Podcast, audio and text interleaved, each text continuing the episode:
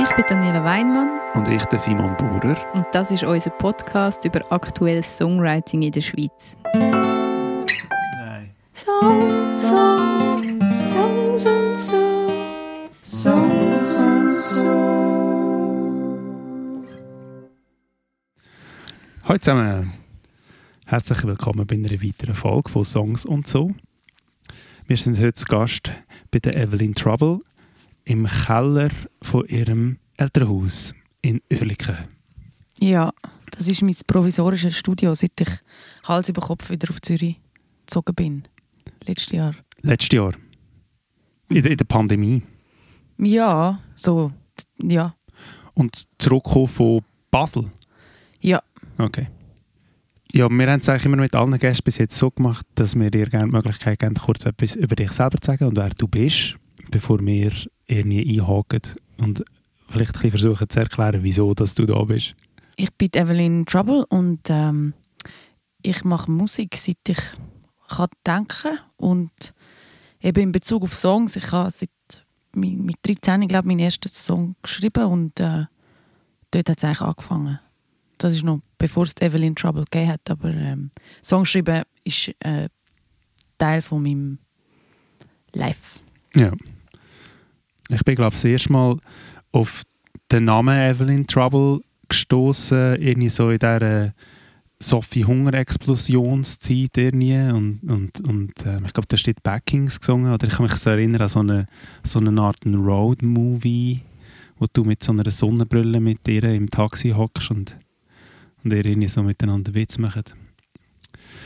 Und nachher ähm, ja, bist du eigentlich immer gewesen und wie nie weggegangen. Ich glaube, ich habe dich schon x-mal live gesehen. Ich kann mich erinnern, irgendwie 2013 oder 2014 habe ich dich mal gesehen in Luzern in so einem Keller an einem mega unlikely Ort, wo du ein grossartiges Cover gesungen hast von Venus in Furs. Ähm, und vor kurzem ist Longing Fever rausgekommen, dein fünfte Album und über das würden wir gerne mit dir reden und so über den Songwriting-Prozess in Bezug auf das Album, aber auch in Bezug auf die Alben vorher und insbesondere Arrowhead. Ähm, aber vielleicht sagt jetzt Daniela noch, was ihre Connection oder ihre erste Erfahrung war mit Evelyn Trouble.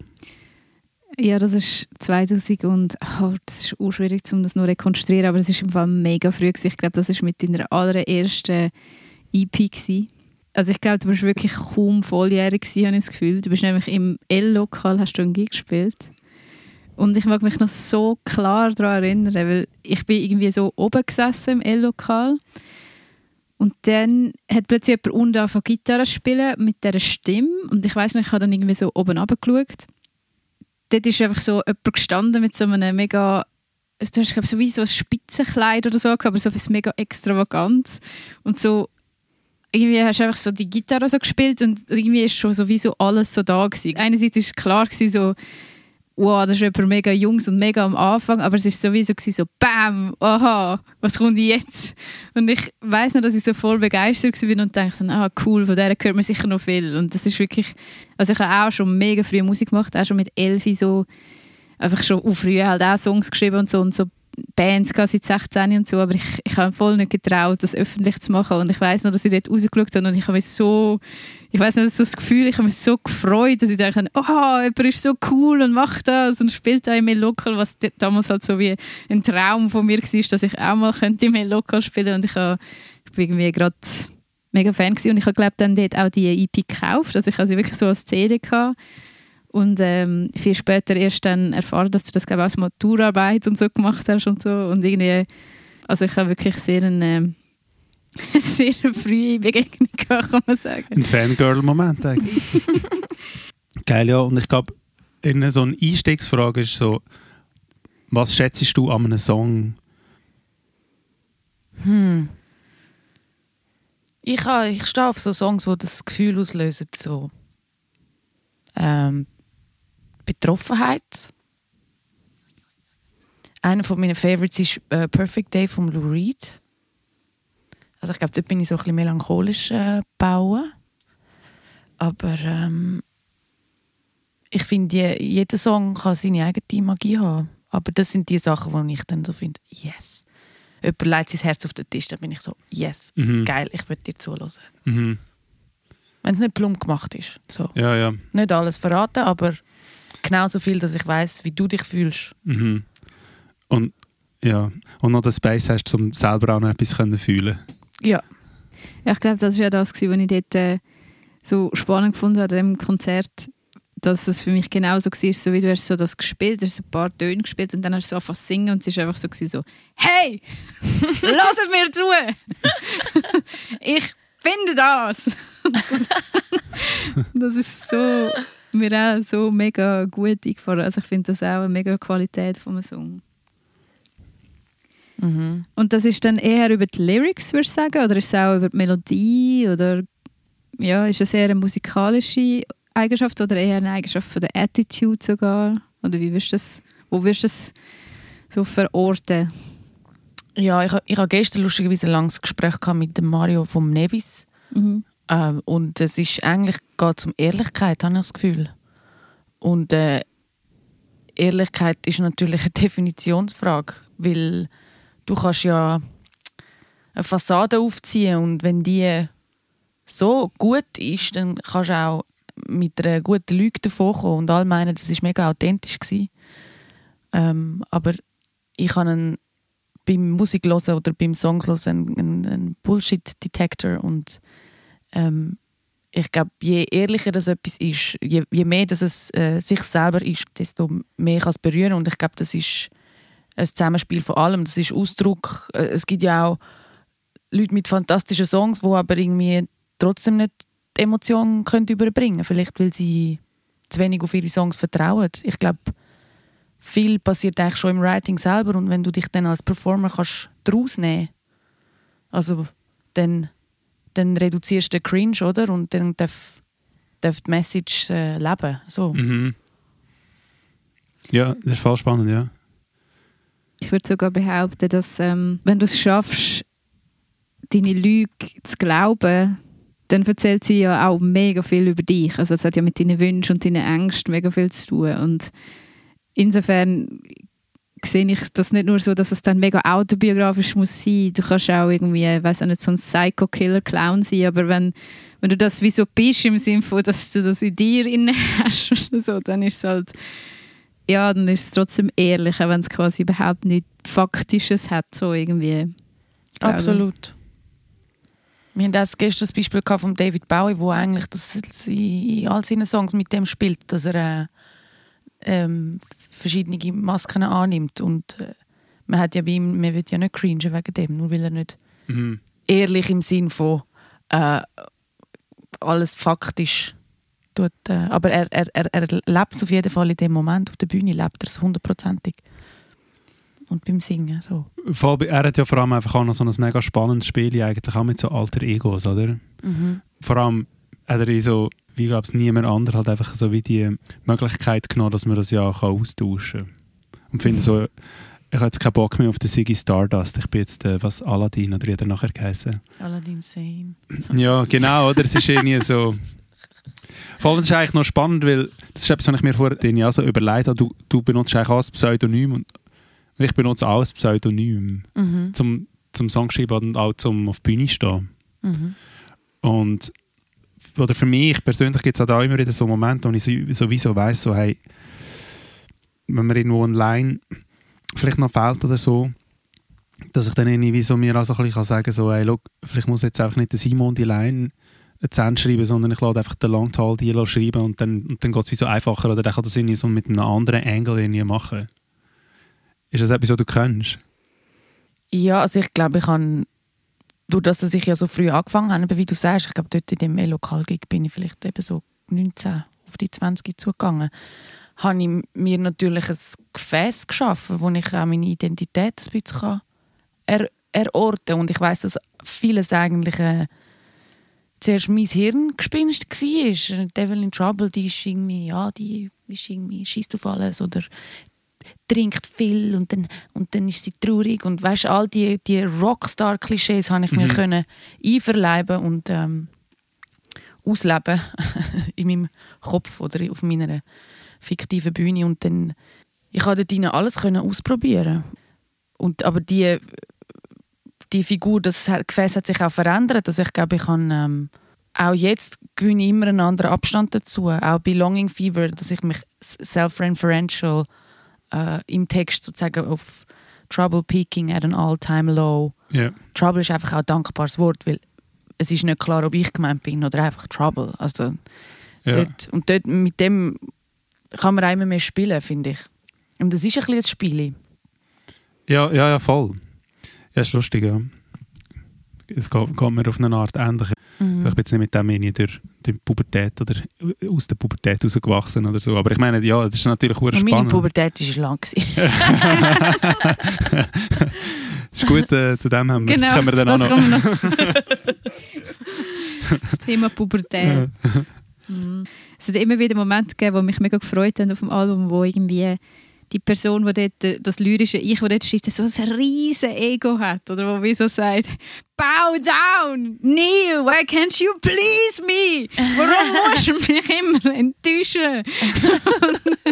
und irgendwie, das war auch so halt für mich spannend gewesen, so die Frage, ist das jetzt auch aus dieser quasi Fiktion oder aus, dieser, aus dem Rockstar-Ding rausgekommen oder ist das wie äh, wirklich eine Frustration, wo du das Gefühl hast, das muss wie loswerden oder so? Also ich glaube, bei dem spezifischen Song, das ist ja der, wie heißt der, ähm, Won't You Stop Letting Me Down? Er ist heisst Touching Air. Touching Air. Ich glaube, dort, das ist für mich immer auch mitgemeint ist man selber. Also Mhm.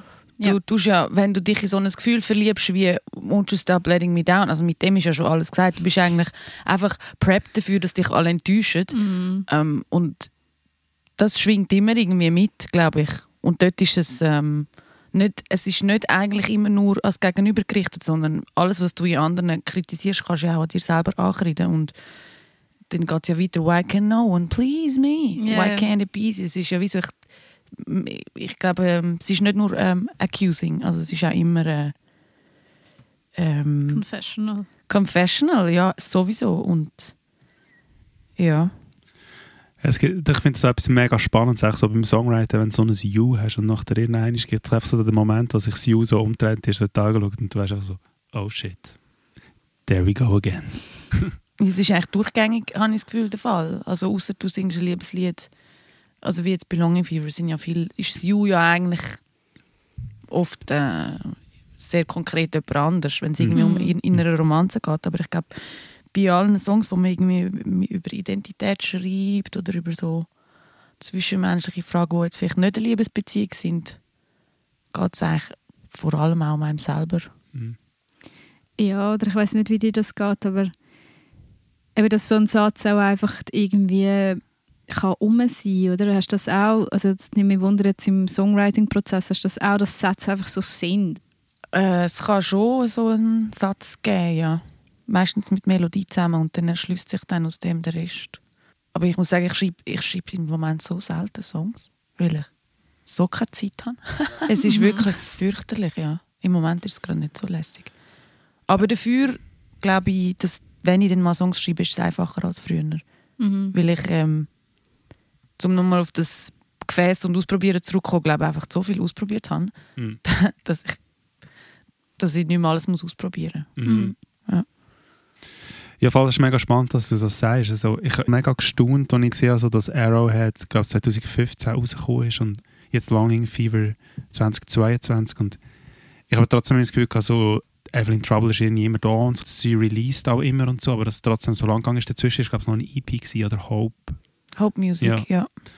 Ähm, aber und ich ein habe... paar Singles, glaube ich, einfach zu Ja, ja Sachen. voll. So. Und, und, also das Gefühl von mir, mich nimmt es mega Wunder, wie es für dich ist, ähm, dass, dass du irgendwie so gerade in dieser Zwischenzeit so mega viel experimentiert hast und dass sich eigentlich der Style so ein bisschen verändert hat. Oder? In meinen Augen ist Evelyn Trouble mega Fashion so ein Rock'n'Roll Act irgendwie so. Also jetzt nicht im Genrebezeichnung, sondern mehr so von der Attitude. Oder? Und, und vor allem die äh, Alben jetzt vor Longing Fever so mega viel so klimatische Momente haben, die so euphorisch sind und so gross sind und wirklich so an, anrühren mit den grossen Kellen.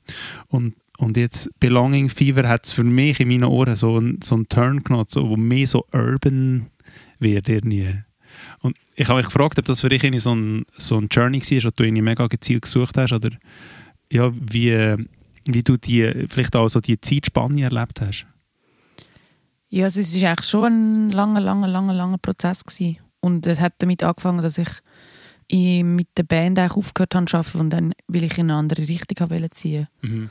Und es ist wie nicht mehr gegangen. Also ich habe etwas von ihnen verlangt, was sie nicht haben wollen geben und äh, umgekehrt ist es für sie auch nicht mehr cool gewesen. Und ähm, also es hat einfach musikalisch nicht mehr so viel Sinn gemacht, dass wir überhaupt noch zusammen Musik machen. Und dann habe ich mich wie so ein bisschen aus dem raus anfangen, wieder selber produzieren und auch im Bestreben, glaube fassbarer zu werden. So. Ähm, ich finde, das, was du sagst mit den grossen Kellen und so und äh, laut und äh, geschrauen und das ist irgendwann nicht mehr so befriedigend gewesen, so. Mhm. Das, das, löst ja auch eine sehr bestimmte Reaktion aus. Es ist ja nicht mhm. eine, eine, mega zugängliche Haltung am Publikum gegenüber und ich habe irgendwie einfach wollen, dort ein bisschen so ein bisschen Barrieren abbauen, weil ich eigentlich ein zugänglicher Mensch bin. Und, ähm, und dann eben die EP war wie so ein Zwischenstopp. Gewesen. Es ist auch so für mich darum gegangen, ich habe ja auch immer Musik gehört, die eher Vintage ist, würde ich jetzt mal sagen.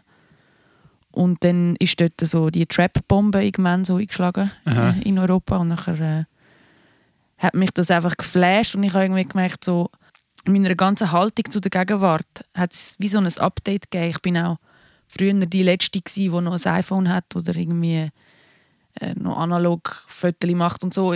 Einfach wie so mhm. nicht zu tun haben mit dem Jetzt, weil ich die Welt einfach äh, eine traurige Farce finde. So. Mhm.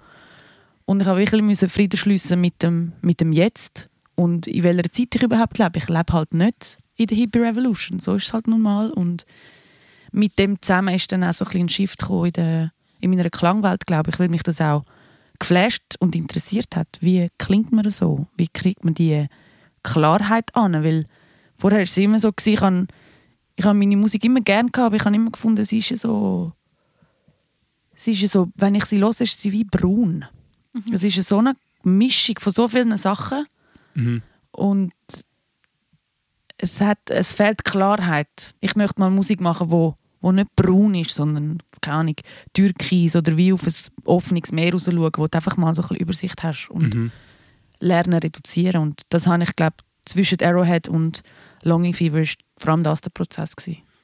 Das ist so cool, dass du das sagst, weil ich habe das äh, mega fest auch so gehört. Also für mich war es so, gewesen, so wie ähm, wo dann die Songs zwischen denen rausgekommen sind, ist so, gewesen, so ah, ich habe das Gefühl, ich kann jetzt viel besser so den Mut fassen. Vorher ist es für mich mega fest so, mm, ich habe das Gefühl, zum Beispiel, du hast immer schon hure geile Lines geschrieben oder so hure geile Melodien.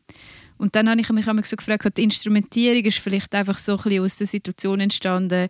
Also es gibt halt jemanden, der spielt Schlagzeug oder die spielt Schlagzeug und so. Und es hat sich so wie so ein bisschen eher so ein bisschen ergeben und so der Fokus ist gar nicht unbedingt dort gewesen. Und dann habe ich das Gefühl, bei diesen Zwischensongs ist es so wie als würdest du so versuchen, die Ästhetik so zu ownen. Und ich habe das mega cool gefunden und habe das mega gefeiert, dass das passiert ist.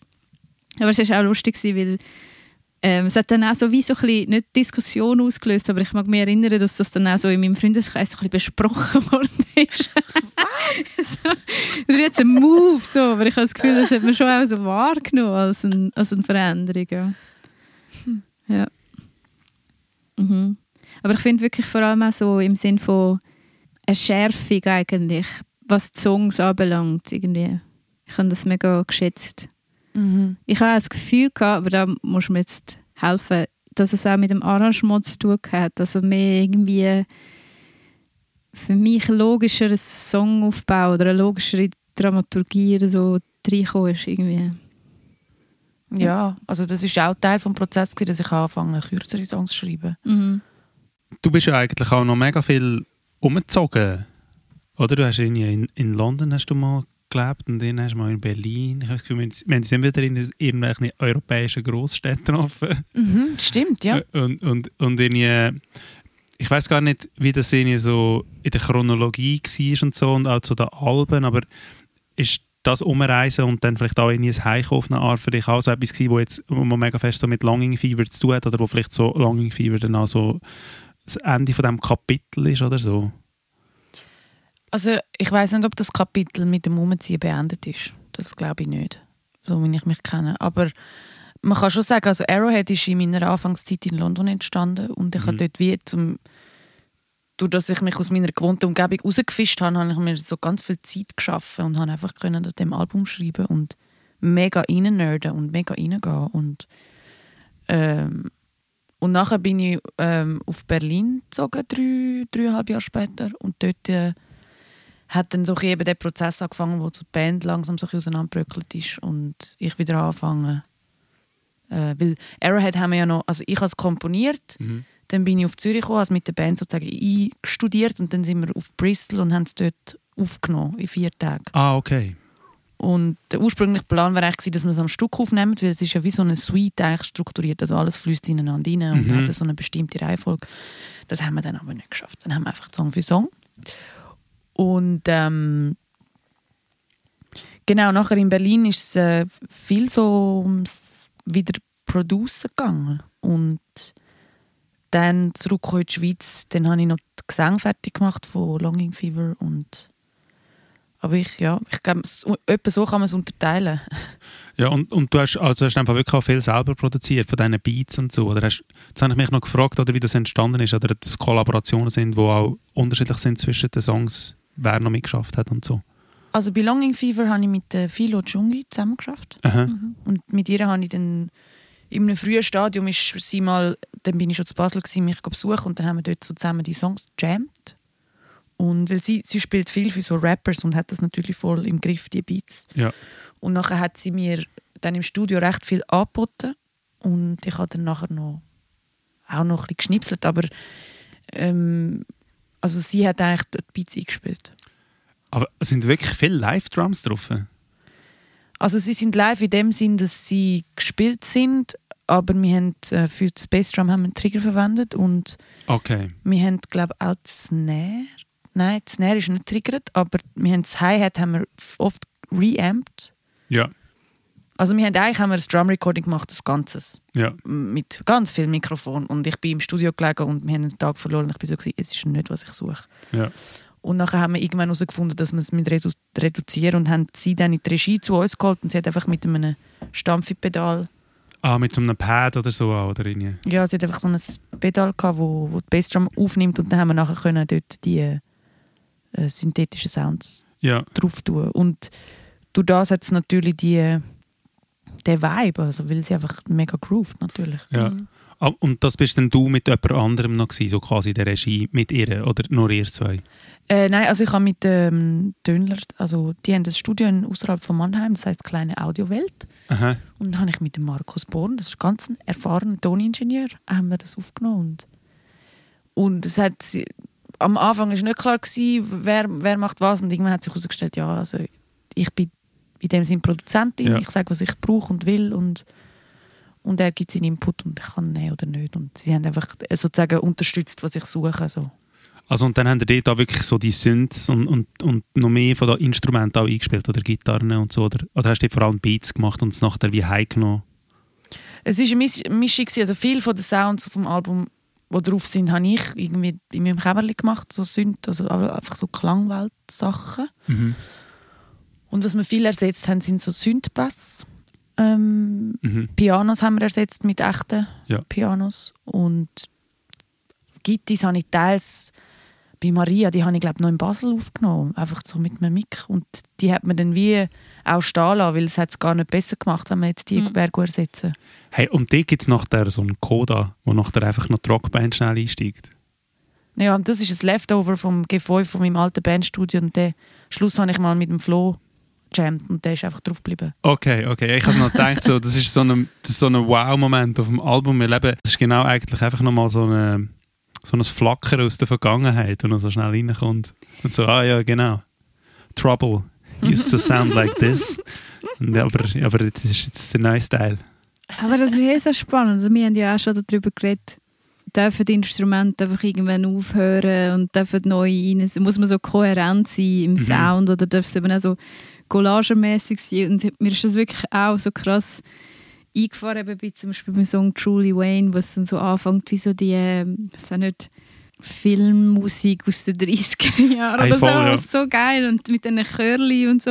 Und nachher kommt so der krasse Hip-Hop. Und dann habe ich gerade auch an all die Videoclips denken und die Ästhetik und an deine modische Entscheidung und so und habe schon gefunden, es gibt schon eigentlich überraschend viel Hip-Hop Einflüsse, irgendwie habe ich so das Gefühl gehabt, die ich vorher gar nicht so wie wahrgenommen habe eigentlich. Also auch in den Alben vorher? Nein, nein, eben erst jetzt, jetzt, ja. Aber das ist spannend, dass du diesen Faden jetzt aufgenommen hast, weil das ist etwas, was mich auch immer schon ein bisschen beschäftigt hat. So deine Stimme hat für mich eben immer so eine Art, so ein, so ein Black Music Wurzel irgendwie immer drin gehabt. Trotz, trotzdem, dass ich immer das Gefühl hatte, Musik hat eigentlich so einen mega so ein so ein Rock, aber so britische in Anführungszeichen weißen Rock, weißt so Gestus gehabt, so auch, auch immer so ein bisschen gerade so an der Grenze zum Prog fast, oder mit den vielen Teilen und den langen Songs und so. Mhm. Und, aber ich trotzdem immer das Gefühl gehabt, so, dass deine Stimme eigentlich so mega viel Soul hat und, und aber eben wirklich so mega halt mega so aus der African American Klangtradition irgendwie kommt. Siehst du das auch so? Ich kann es wie nicht genau sagen. Ich bin glaube einfach ein Produkt von der Musik, die ich gelost habe als Kind und mhm. das, das sind solche Fragen, wo ich auch ein bisschen überfragt bin, weil ich habe natürlich, was habe ich gelost? Ich habe Beatles gelost äh, und Janis Joplin und Jimi Hendrix. Mhm. Aber ich meine, Beatles haben Chuck Berry gelost, also weißt ja, voll. Eh komme ich von ja. dort. Janis Joplin hat ja eh Und Janis Joplin hat äh, Aretha Franklin gelost wahrscheinlich. Und ja. Aretha Franklin habe ich auch gelost als Kind. Aber ähm, ja. für mich ist ich habe zum Beispiel jetzt auch nicht viel Hip-Hop gelost in meiner Jugend oder so.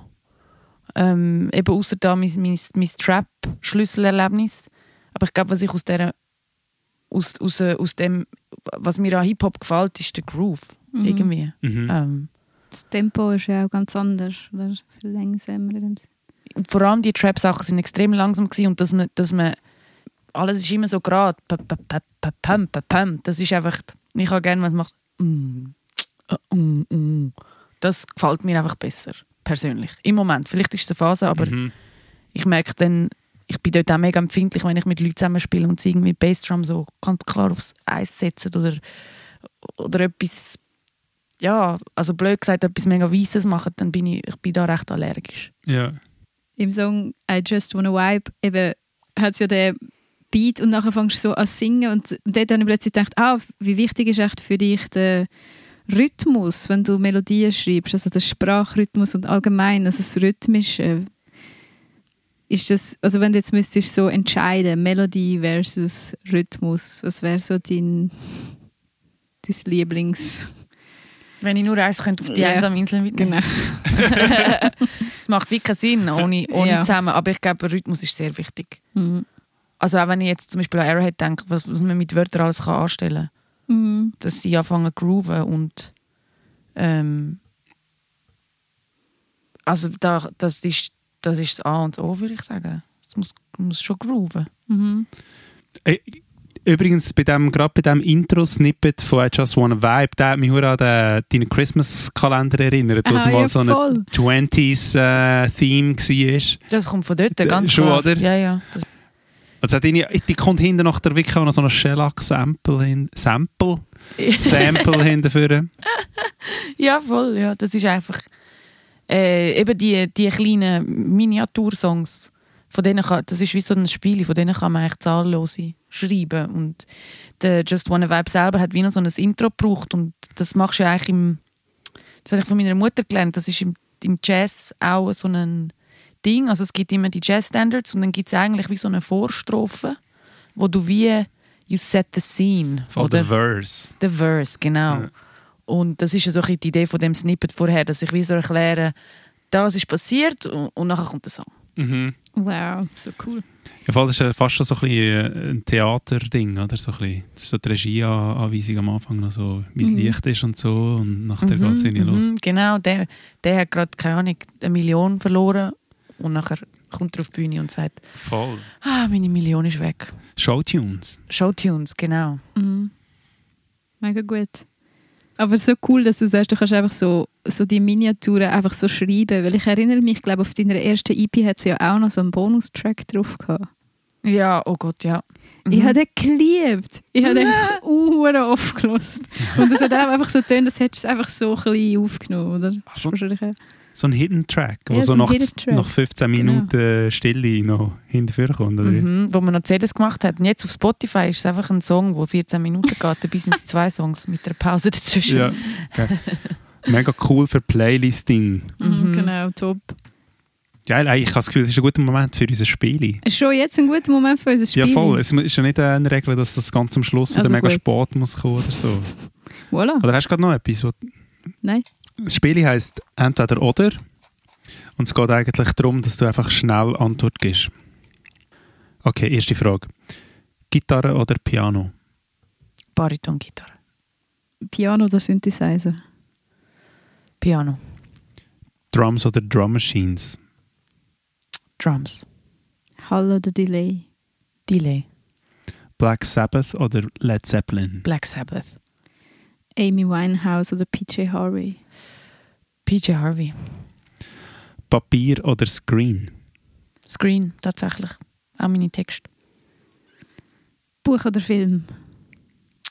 Buch. Arthouse oder Hollywood? Netflix. Netflix-Serien. also die lustigen. Die, wo man muss lachen, nicht so Mörderscheiß. yes. Apropos Mörderscheiß, Tarantino oder Lynch? Ja, ich bin nicht so der Filmbuff, aber Lynch, eher Lynch. SRF 3 oder SRF 2? SRF 1 im Fall. Ja. Nein, ähm, SRF 2. Ich muss mich korrigieren, SRF 2. Aber es ist, sie sollten weniger Mozart spielen. Es läuft immer Mozart. Es ist mega boring. Mhm. Ja. Das ist boring. Ja. Boots oder Adilette? Boots. Leder oder Glitzer? Kombiniert beides. Nein, wäre das wäre grusig. Entweder oder, aber ist beides cool. Entweder oder, aber es ist beides cool. Töff oder Fixie? Mm, Auto. Hey Linnea, du kannst, äh, Evelyn entweder Trouble, um- du kannst nicht immer ausweichen. Nein, also sicher nicht das Fixie. Aber ich kann nicht fahren. Aber wie cool wäre es? ja! Eben, äh, der Vibe ist ein Töff, okay, Also cool. absolut. Rot oder grün? Uff. Rot. Keller oder Garten? Garten. Hotel oder Camping? Hotel. Wüste oder Regenwald? Regenwald. Astronomie oder Astrologie? Astrologie. Wuhu. Workout oder Spaziergang? Im Moment eher Spaziergang. Früher war es anders. gewesen. Tour oder Studio? Mm, Tour. Band oder Solo? Solo. immer, noch, immer noch das Beste. Prokrastinieren oder Workaholic? Workaholic. Morgenmensch oder Nachtmensch? Nachtmensch. High oder Low? Mm, Je nach Tag. Abstrakt oder konkret? Was? Ich glaube, du hast das Spiel in fast ganz gecheckt. Was abstrakt oder konkret? In Bezug auf was? Die, die, die, die, die Wörter brauchen einen Kontext. In Bezug auf Kunst, in Bezug auf Songwriting. Abstrakt oder Kontext? Abstrakt. Oder oder und? Puh.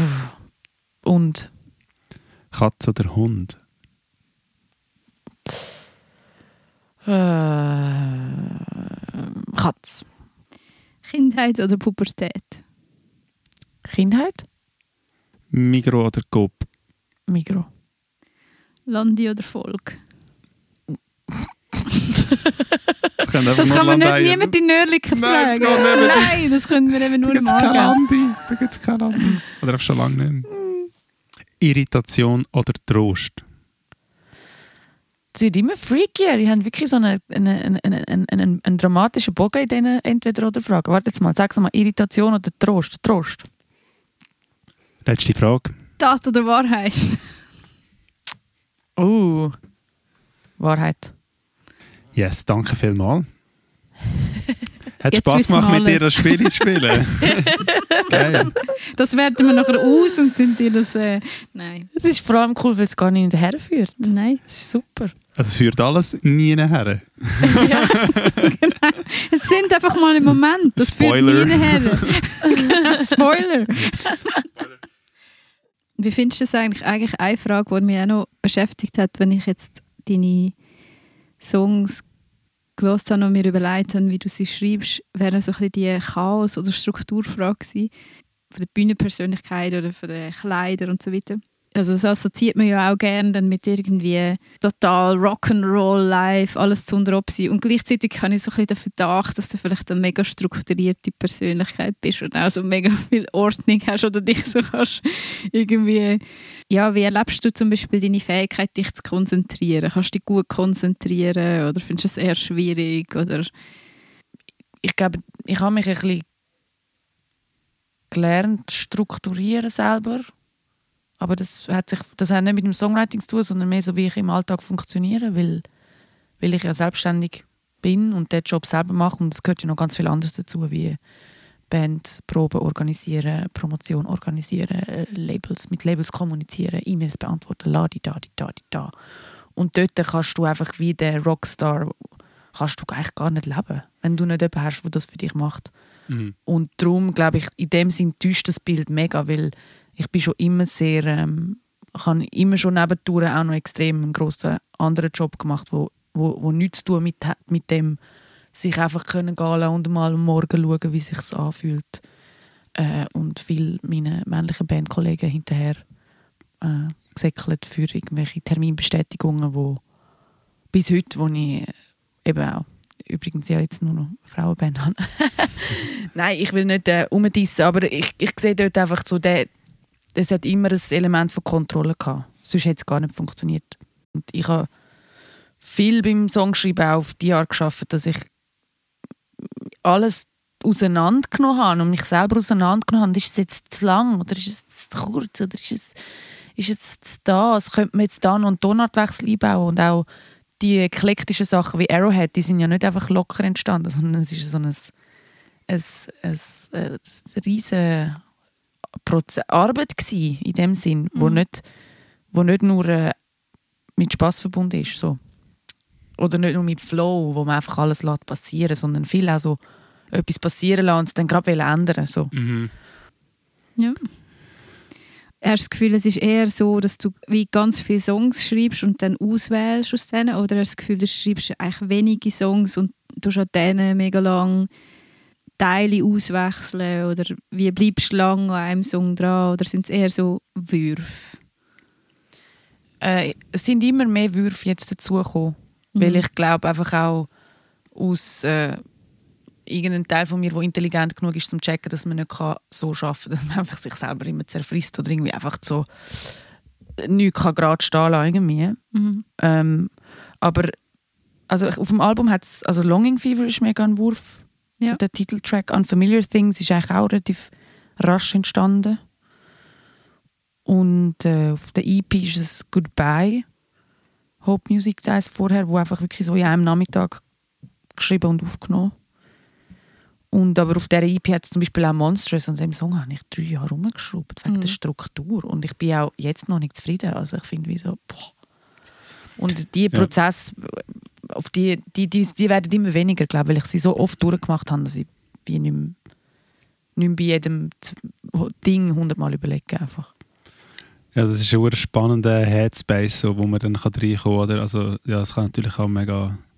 Da kann man sich auch nicht im Weg stehen. Und gleichzeitig gibt es auch so Momente, wo man so weiss, so, nein, der Song muss auf das Album und darum muss er jetzt fertig werden und er muss sich richtig anfühlen und es geht jetzt halt einfach nochmal so lang, wie es dann halt geht und so, oder? Mm. Ich weiß auch nicht, ich wünsche mir bei so Sachen auch, dass man dann vielleicht dann einfach älter wird und durch das so ein bisschen relaxter oder das vielleicht oder einfach so ein bisschen dünner, oder? Ja. dann kannst du dich nicht mehr so hinterfragen. Du merkst, so die Hirnzellen sind nicht mehr ganz so on fire. nicht mehr so aktiv. ja, das ist du meinst so ein bisschen selbstgefälliger? Ja, also ich, ich, ich zähle auf das. Ich hoffe fest, dass ich durch pure Altersblödheit einfach viel mehr mich akzeptieren kann. Andere nennen es Altersmilde, oder? Ja, ja genau, stimmt. stimmt. so eine prädemente Phase mhm. einsetzt. Und ich glaube vielleicht auch, dass sich die Ansprüche an die eigenen Songs verändern. Weil wenn, am Anfang, wenn du anfängst, oder habe ich so das Gefühl gehabt, nein, ich muss jetzt die Musik neu erfinden. Mhm. Und, und alles muss eben wow sein. Und jetzt bin ich eigentlich zufrieden, wenn der Song ein Ende findet. Und das ist so. Die Ansprüche verändern sich, glaube ich, als eigenes Schreiben auch. Ja, das Vertrauen auch. Ja. Und nicht mehr die ganze Welt in einem Song abhandeln, sondern du bist einfach so, ah, der Song macht jetzt das und dann kommt noch ein anderer und der nächste. Also ich habe das Gefühl gehabt, dass man das mega merkt, dass wirklich dieses neue Album viel mehr kann schnaufen, habe ich das Gefühl. Und das macht für mich auch mega Sinn, was du gesagt hast, dass dort wie einfach die Sachen dürfen mehr das machen, was sie einfach machen. Das finde ich macht auch mega Sinn. Ich habe das Gefühl, das hört man auch. Und gleichzeitig habe ich aber auch das Gefühl, dass, dass gerade bei Monstrous oder so, ich höre das nicht. Ich höre wieso das nicht, dass das mega der Struggle war mit, dem, mit der Struktur, weil ich finde, es leuchtet mir irgendwie ein, die Struktur von dem Song. Und ich finde das auch mega schön, dass es nicht einfach so ist, nur weil es quasi für einen selber nicht ein Wurf ist, heisst es nachher nicht, dass man das, man meint immer, das transportiert sich so eins zu eins, aber das ist glaube ich wirklich nicht so. Mm das ist ja auch so mit das, was es so hure schwierig macht, habe ich das Gefühl, beim Schreiben ist so, dass, dass halt Songs können so mega locker, flockig daherkommen, man weiß ja nie, was dahinter steht, oder das könnte so die sein, an die Person, die es geschrieben hat, oder die Personen, die es geschrieben haben, in, am, de, an diesen einfachsten Lines so quasi sich am längsten den Kopf zerbrochen haben, aber nachher so andere Sachen, die so mega komplex sind oder gigantisch wirken oder so, vielleicht viel schneller gegangen sind oder so, mhm. keine Ahnung, das ist das ist alles mega faszinosum eigentlich, oder? Am Songwriting. Voll. Keine Ahnung, wie lange der Freddie Mercury ja Bohemian Rhapsody geschrieben hat. Vielleicht hat er das ja am Nachmittag gemacht. Who knows? Mhm. Mhm. Du hast ja mal bei Songmates mitgemacht. Mhm. Also ich habe das geschaut und es hat mich so geflasht, dir zuzuschauen, wie du so hast können kommunizieren, was du willst. Also du hast wie so können dem, mit wem hast du das schon wieder müssen machen? Mit dem, äh, mit dem Matt Buchli von mhm. Bombay Street. 77 Bombay Street. Ja, genau. Und das ist aber einfach so können sagen, nein, nein, also die Chords, die müssen jetzt irgendwie weg. Die müssen jetzt irgendwie da anders sein und sie müssen so sein. Und das habe ich wirklich mega eindrücklich gefunden, wie du hast können so präzise sagen, was du so musikalisch brauchst. Und wirst du sagen, dass das immer schon so war? Oder hast du das auch müssen aneignen, so quasi die Bandleader-Position oder die Produzentinnenposition oder so, das, ist das, hast du das Gefühl gehabt, das ist dir immer schon leicht gefallen oder hast du das wirklich auch müssen so dir aneignen irgendwie? Ähm, ich, kann, ich bin immer noch am Lernen, wie es geht. Also das ist irgendwie so... Es hat schon in meiner ersten Band angefangen, dass ich viel entscheiden und so. Aber ich habe dort auch einen, viele Erfahrungen gemacht. Also ich habe dort auch Leute in meiner ersten Band, die hat Lori geheißen, habe ich Leute auch irgendwann einfach vergrault, weil ich so direkt und fordernd bin und habe dann angefangen versuchen anders zu kommunizieren und dort bei dem Matt Buchel ist es halt so, also bin ich glaube einfach auch ein die dominantere Person gewesen und darum ist es dort relativ einfach gegangen, um einfach zu sagen, nein, jetzt ist es so und nicht anders und das fällt mir je nach Gegenüber nicht so leicht und ich habe mittlerweile auch einen grossen Respekt vor, davor, andere Leute irgendwie zu verletzen in dem, vor allem seit dem Erlebnis mit der ersten Band, wo mhm. du einfach merkst, okay, jetzt habe ich wie etwas kaputt gemacht. Ähm, und das will, das will ich nicht, dass mir das nochmal passiert, aber gleichzeitig komme ich immer wieder in die Situation, wo ich mich dann frage, habe ich jetzt jetzt habe ich das so, so, so, so, so gut erklärt und es ist immer noch nicht angekommen, muss ich jetzt laut werden? Ja. Oder? Aber ähm, ich, ich bin dort auch noch am Suchen, was der richtige Tonfall ist jeweils. Weil, mhm. ja, man wird natürlich ernst genommen werden und gleichzeitig muss man vielleicht sind nicht alle gleich schnell oder keine Ahnung. Ja, oder, oder laut werden oder Kompromiss machen oder finden so, nein, okay, das ist jetzt gerade... nein, nein, also Kompromiss, finde ich, find ich jetzt, muss Devil in Trouble, wenn, wenn sie in ihrer Musik, wenn sie Evelyn Trouble Musik macht, muss Devil in Trouble keinen Kompromiss machen. Aber ja, wenn Devil in Trouble bei jemand anderem in der Band spielt, dann, dann macht sie nur Kompromiss, sowieso. Mhm. Das ist auch noch spannend, weil du hast ja auch noch so eine Side-Woman-Phase gehabt, oder? Du, du bist mal mit dem Stress auf den Festivalbühnen ah, ja. unterwegs gewesen. Oder ist das deine einzige so quasi Side-Woman-Experience gewesen? Oder hast du das noch häufiger gemacht und hast vielleicht von dem auch etwas mitgenommen? Ja, also ich habe bei ihm eben mal einen Sommer lang Keyboards gespielt. Und dann habe ich bei der Big Cis habe ich Bass und Gitarre gespielt. Ah ja, stimmt. Aber das war auch nur ein Sommer lang, gewesen, so ein paar vereinzelte Gigs. Und dann habe ich noch bei einer Sängerin, die heißt mittlerweile Red Moon, äh, eine Norwegerin, bei ihr habe ich jetzt aber auch nur zwei Shows Bass gespielt. Mhm. Und ich habe es eigentlich immer cool gefunden. Ich merke schon, dass ich ja, vielleicht nicht geschaffen bin, komplett für diesen Job, je nachdem. Mhm. Also ich kann, ich kann mich gut einfügen, aber es macht dann einfach auch nicht so Spaß vielleicht. Je nach Musik. Mhm. Ja, ich habe es auch vorher noch spannend gefunden. Du hast jetzt gerade darauf geantwortet, wie kann man denn das kommunizieren? Aber meine Frage ist eigentlich viel mehr darauf abgezielt, wie kann man es überhaupt wissen, was man braucht? Also, wenn das ist ja das artistische Aha. Ding, oder? Dass man spürt, nein, das ist nicht richtig. Ich muss es irgendwie, es muss irgendwie langsamer sein, es muss irgendwie schneller sein. Es braucht einen anderen Chord und dann landen wir auf dem Chord und dort braucht es einen Tonartwechsel und die Melodie will das und so. Und das finde ich mega spannend, dass ich, dass ich das Gefühl hatte, bei dem Song mir jetzt zum Beispiel einfach instantly so zuschauen, wie du so scheinbar wie aus dem Nichts so hast können einfach so Steuer, also wenn es du gehabt hättest, das war ja dann verhandelbar ob du hast das eben oder nicht. Aber du hättest ganz genau gewusst, wo du durchfährst. So, das ist das Gefühl beim Zuschauen. Das könnte ich jetzt von mir überhaupt nicht sagen. Für mich ist es immer ein zermarternder Grübelprozess und ah, nein und hm. und so dass die, die Wendigkeit und Schnelligkeit im musikalischen Entscheidungen treffen. Das interessiert mich irgendwie auch noch, wie, ob das immer schon wie einfach ja, du scheinst dort auch so ein mega wie Vokabular zu haben oder so eine Klarheit über dich selber zu haben, was du gerade brauchst oder willst irgendwie. Ja, vielleicht wirkt es einfach auch im ersten Moment so. Ich habe oft damit einfach das Gefühl, ich habe so das Gefühl, ich weiß, wie es dann muss sein. Und dann, vielleicht ist es auch eine Illusion. Und dann muss ich es, aber ich muss es auf jeden Fall mal können ausprobieren. Mhm. Und dann werde ich halt, oder, dann sage ich halt, nein, jetzt müssen wir da so durch. Und wenn sich nachher als falsche Fährte entpuppt, aber meistens habe ich schon recht. Aber äh, nein, aber der, man muss es können, man muss es können hören und dann hört man ja gerade, ob es funktioniert oder nicht. Mhm.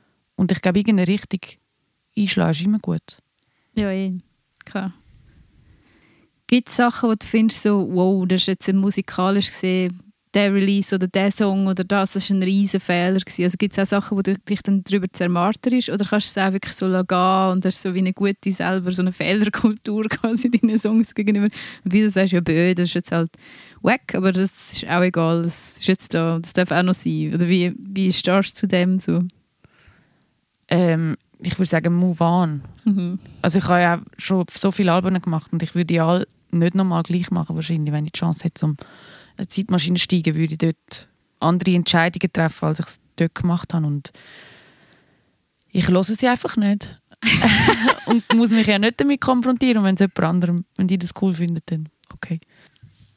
Also mehr kann man ja nicht machen, als im Moment schauen, dass es einem gefällt, Ja, das stimmt. was man macht. Und nur schon das ist ja mega schwierig. Und man hat es dann halt versucht und irgendwann gibt man ja auch in einem Albumprozess nicht auf, aber man sagt einfach, jetzt ist, jetzt ist genug Zeit vergangen, jetzt schließen wir das in dieser Form ab Mhm. Mhm. ähm, und machen das Neues. Voll, it is what it is. Genau. Und, ja. und dann haben sie ja immer, die Songs haben ja dann auch immer noch die Möglichkeit, einfach ein Eigenleben irgendwie zu entwickeln, oder? So mit einer Liveband. Ich habe das schon oft erlebt. Also für mich ist es halt auch ein mega Ding, eben auch so als Solo-Artist zu starten und nachher eine Band zusammenzustellen und dann die Solo-Songs zu spielen.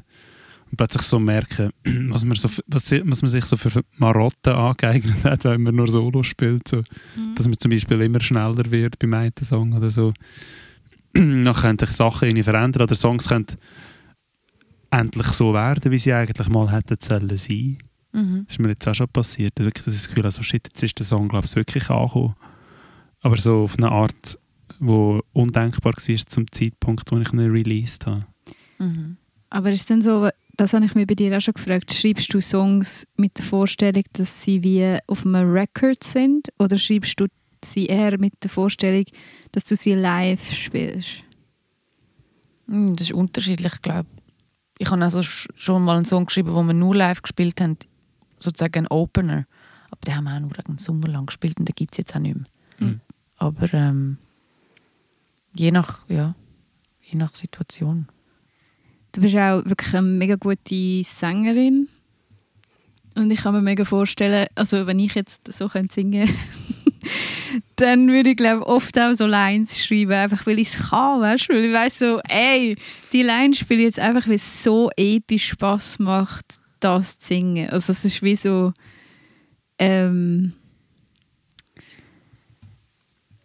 Es ist mehr eine Ja. Körperlichkeit ist- als, ja. ein, als ein brainy Genau. Choice. So. Es ist vielleicht nicht einmal eine schöne Melodie oder es ist nicht einmal wie, vielleicht macht es nicht einmal mega Sinn für, für das, was du erzählen oder so, aber einfach so das Gefühl von der Luft, was so durch die Stimme durchgeht und du weißt, dann kannst du dann dort oben die Noten noch so wow und dann kannst du mit dem irgendwie relaten oder findest du das voll, stimmt das voll nicht? Würdest du dich da disziplinieren oder würdest du sagen, nein, voll, da muss man jetzt reinliegen und Ja, also ich habe ein spezielles Verhältnis zu meiner Stimme. Ich habe auch ähm, lang oder wiederkehrende Probleme gehabt mit Stimmknötchen und äh, viel dann anfangen jetzt seit vier, fünf Jahren lerne ich oder schaffe ich mit der Opernsängerin zusammen regelmäßig, um meine Stimme gesund zu halten. Darum ich äh, schreibe einfach lieber Sachen, die wo nicht so anstrengend sind zum Singen. Mm. Aber ich schreibe ja, ich, ich glaube, dort ist der Song viel wichtiger. Was will der Song? Irgendwie mhm. aus dem muss entstehen dann die Lines. Weil äh, ich habe beim Singen meistens Spaß. Also, Mhm. und das, was auch viel Spaß macht, ist natürlich dann die Songs im Moment komplett anders interpretieren oder irgendwie Ja. Teile dann auch offen lassen, wo man dann kann am Schluss irgendwie sich noch auskotzen, wie man will. Ja. Ist das bei dir auch so gewesen, dass du eigentlich über Songwriting gelernt hast, deine Instrumente zu spielen? Absolut, ja, ja. Ich habe ja auch keine Ausbildung in dem Sinn. Außer also E- E-Gitarrenunterricht und so. Mhm. Voll. Es muss auch irgendwie für mich spielbar sein. Darum bewegt sich sehr innerhalb von meiner Limitation. Wie ist denn das? Du hast jetzt gesagt, äh, du musst können auf der Gitarre spielen und hast automatisch Piano-Hand gemacht. Das habe ich jetzt auch sehr schön gefunden. Schreibst du jetzt eher an der Gitarre oder eher am Klavier? Ich würde sagen 50-50. Ja. In letzter Zeit ist es natürlich viel Bariton, weil ich die einfach zur Hand habe. Aber äh, auf Longing Fever ist es ziemlich ausgeglichen. It feels like we're coming to an end. Du noch deine letzte Frage stellen? Ja, mega gern. Ähm, letzte Frage ist, du hast es eigentlich schon ein bisschen angeteasert mal einmal, aber gibt es einen Song oder äh, ein Album oder einen Artist, den du uns willst, mit auf den Weg geben wo für dich jetzt gerade so mega vielleicht irgendetwas Neues eröffnet hat oder wo du jetzt gerade mega abfeierst? Mhm. Also Fiona Apple. Oh yeah, Ich Fetch the Bolt Cutters. ja, aber ist natürlich jetzt auch schon älter, muss man sagen. Oder Sunny Bay von Odd Beholder ist einfach ein wunderschöner Song. Wirklich? Yes, Fucking episch. geil. Daniela wird ein bisschen rot. Ja. Und wir machen hier Schluss. Danke fürs Zuhören. Danke fürs Mitmachen. Evelyn Trouble. Hat Danke mega viel. Spaß gemacht. Danke. Danke. Bis zum nächsten Mal. Der Podcast ist produziert worden mit finanzieller Unterstützung von der Schweizer Kulturstiftung Pro Helvetia.